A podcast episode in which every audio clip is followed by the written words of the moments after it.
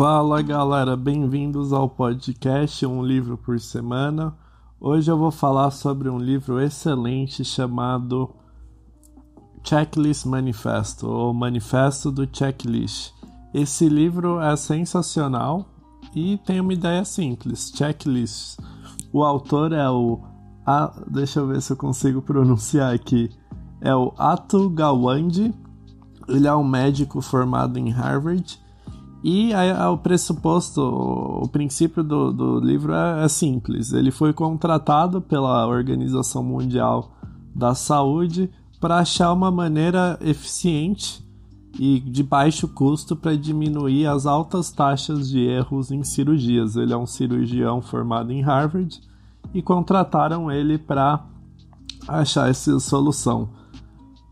Uma coisa que, que eu já pensava, mas ficou bem claro para mim é como as pessoas que a gente considera especialistas, notadamente médicos, muitas vezes, muito mais do que a gente pensa, não sabem o que estão fazendo. E esse livro ficou bem claro. A gente está falando com um profissional extremamente gabaritado, formado na melhor universidade do mundo e ele fala que antes de dele aplicar checklists, ele provavelmente não salvava algumas vidas por ano por incompetência dele.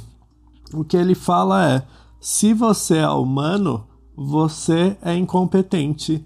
Sua memória é incompetente, porque a nossa memória é péssima, péssima de todas as pessoas. E quanto mais inteligente você for, menos você quer usar checklist, de acordo com ele. Você estudou, a maioria das pessoas inteligentes, muitas fazem faculdades com mestrado, doutorado, médico estuda 12, 15 anos. E essas pessoas são muito resistentes a usar algo tão simples quanto checklist, porque mina a autoridade dessas pessoas.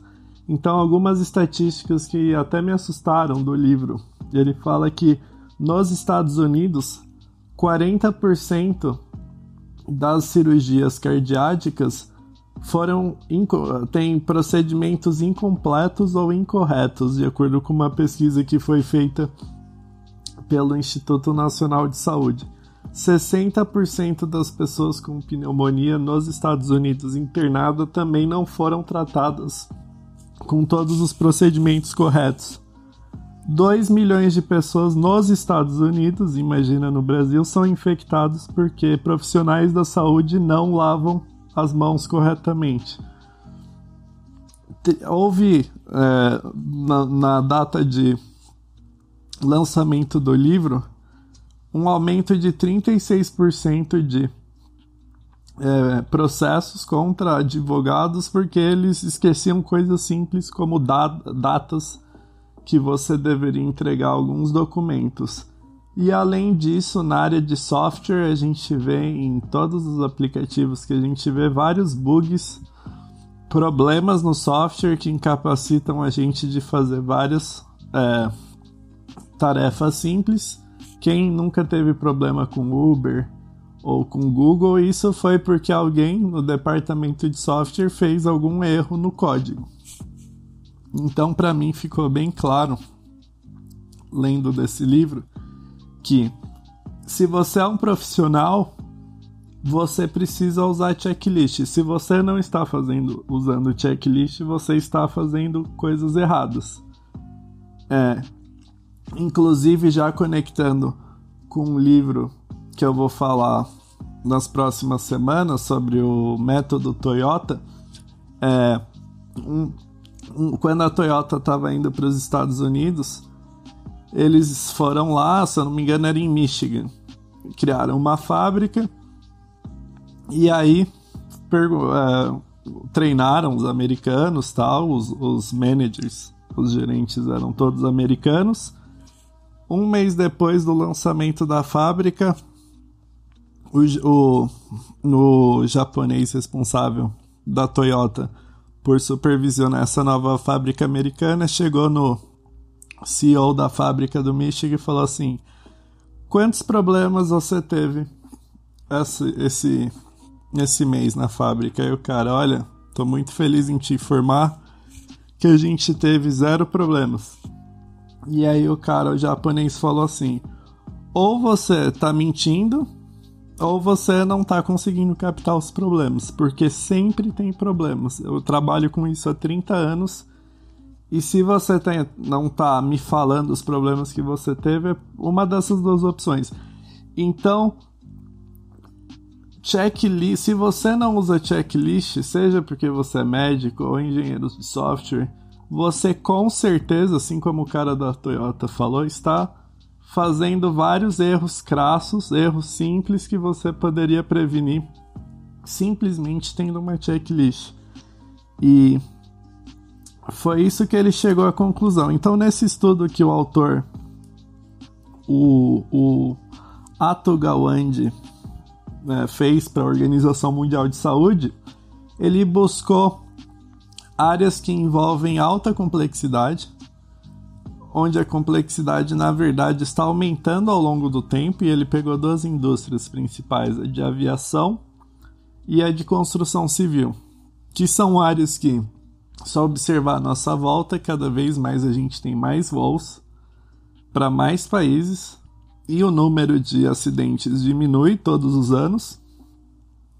E construção civil, nós temos também milhares de prédios cada vez mais com nível de complexidade maior, onde principalmente nos Estados Unidos, né, esse livro foi escrito no contexto americano. As taxas de acidentes também cada vez diminuem mais.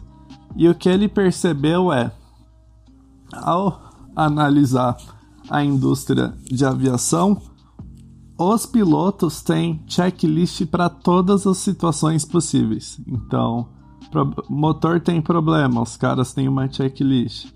Aconteceu tal situação, checklist. Construção civil, as grandes construtoras americanas, o autor foi visitá-las, foi fazer uma análise. Toda etapa do projeto você tem checklists detalhadas de tudo o que tem que acontecer, passo a passo. Não só o que as pessoas têm que fazer, mas como são vários departamentos, você tem eletricistas, é, encanadores, não sei o que, não sei o que lá. Nas checklists você tem pontos de comunicação entre os diferentes profissionais, para cada um não ficar meio que sem saber o que fazer.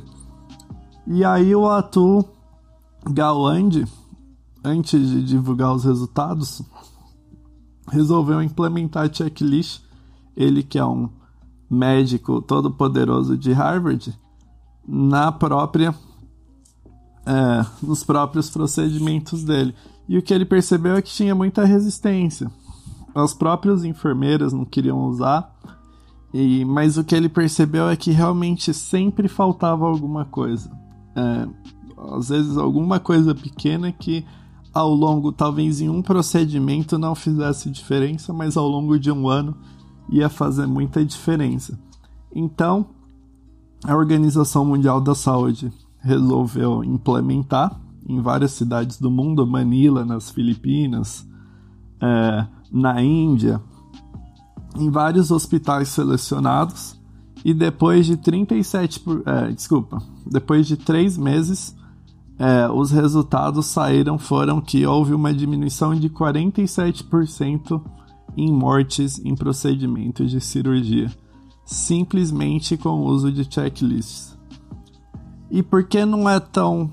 Por que não se fala tanto? Porque é algo simples e não é algo inovador. As pessoas, quando pensam em algo com resultados tão excepcionais, pensam em algum tipo de software algum equipamento caro que vai resolver todos os problemas. Pensa, por exemplo, em fitness. Todo mundo quer aquele equipamento de abdominal que vai resolver seus problemas, que finalmente vai te deixar fitness. Enquanto na realidade a solução é simples. Sai para caminhar todo dia e faz flexão todo dia. Algo é extremamente simples, mas as pessoas buscam soluções complexas para problemas simples. E o checklist é isso. Apesar dessas redu redução de 47% de mortes, houve, ainda houve muita resistência dos médicos.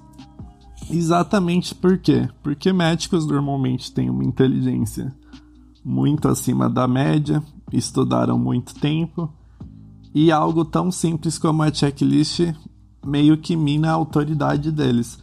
Mas a realidade é que, por mais inteligente que você seja, médico, PhD, você ainda é humano e sua mente é extremamente ineficiente para lembrar das coisas mais simples. Então, o que ficou claro para mim, eu que mexo com software, é que todo procedimento que eu faço, desde começar com um programa, quais as etapas que eu preciso fazer, é, é, como implementar um software, tudo tem checklist. Antes eu fazia meio que na memória. Ah, eu já fiz isso tantas vezes, mas ao implementar checklist eu percebi, antes de eu ter checklist, eu estava fazendo besteira, eu não estava sendo tão eficiente quanto eu podia. Então hoje eu vejo medicina ou qualquer outra profissão com outros olhos. Eu vejo, pode ser um cara formado na USP, todo ferrado, doutorado em Harvard. Se a pessoa não tem um sistema, um procedimento, provavelmente ele está fazendo besteira em qualquer área. Se esse cara é de Harvard, que foi contratado pela Organização Mundial da Saúde, usa checklist, por que você não vai usar checklist na sua profissão? E aí, só para terminar, eu achei muito interessante que ele menciona uma banda de rock que vocês já devem ter ouvido falar, chamada Van Halen.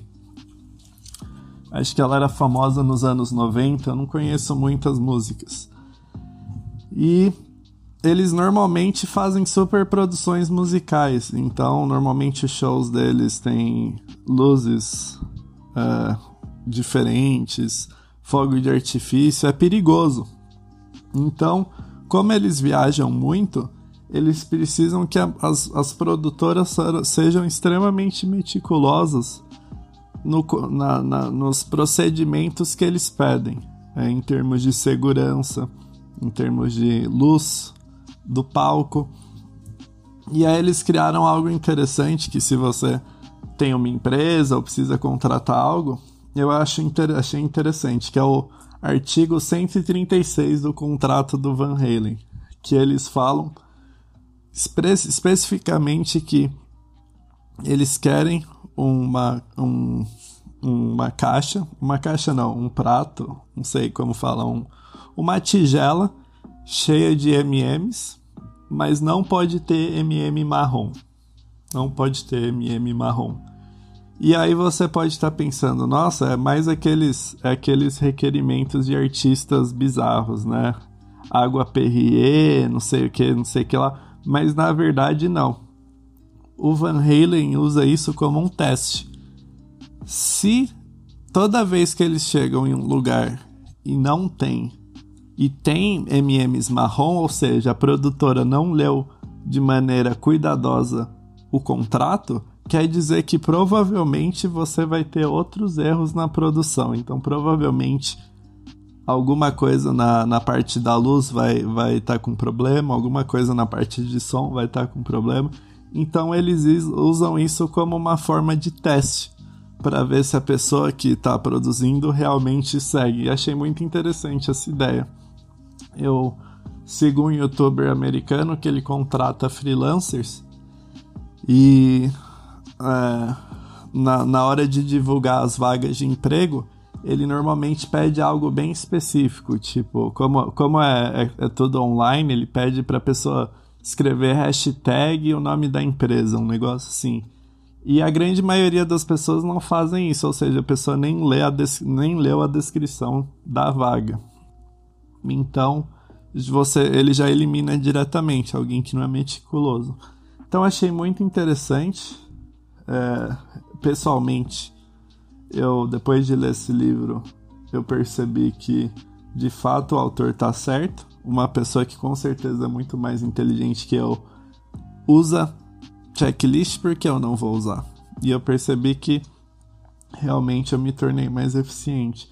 Então, se você trabalha, não sei, com contabilidade, engenharia, ou tem um negócio onde você pode implementar checklists, mesmo que seja óbvio, faz um teste, tenta ver se isso vai fazer diferença. E eu acredito que vai, eu acredito que é algo que simples, que assim como exercício as pessoas as pessoas é, preferem complicar, mas normalmente as soluções mais simples são as mais eficientes. Então, se você curtiu esse podcast, esse, o podcast é um livro por semana, então toda semana durante um ano e eu pretendo continuar. É, um novo resumo de livro vai ser lançado. Se você quer discutir com outras pessoas é, o, o assunto dos livros, eu criei um grupo no Facebook, um livro por semana, junto, todas as letras minúsculas. E eu espero você na semana que vem no nosso próximo livro. Obrigado por terem escutado e é isso aí, galera.